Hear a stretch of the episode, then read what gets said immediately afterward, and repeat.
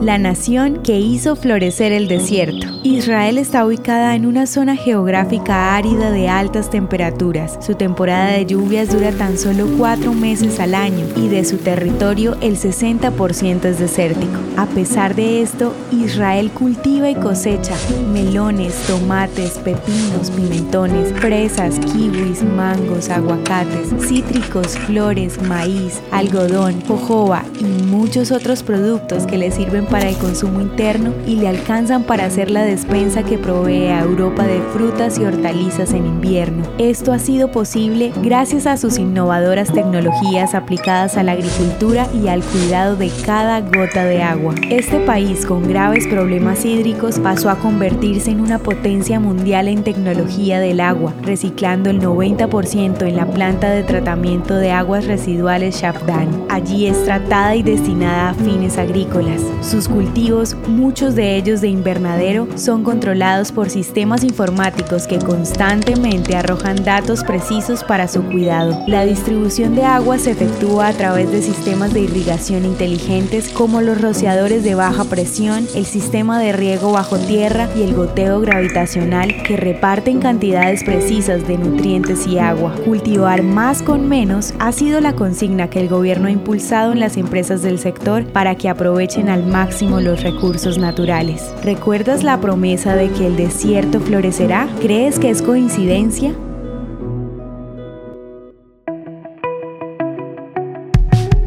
La historia de hoy merece ser compartida. Piensa en un amigo y envíasela. Contamos contigo para que cada día esta comunidad crezca más. Gracias por hacer parte de Audio Historias de Israel. El contenido original de Audio Historias de Israel fue provisto y realizado por Philos Project.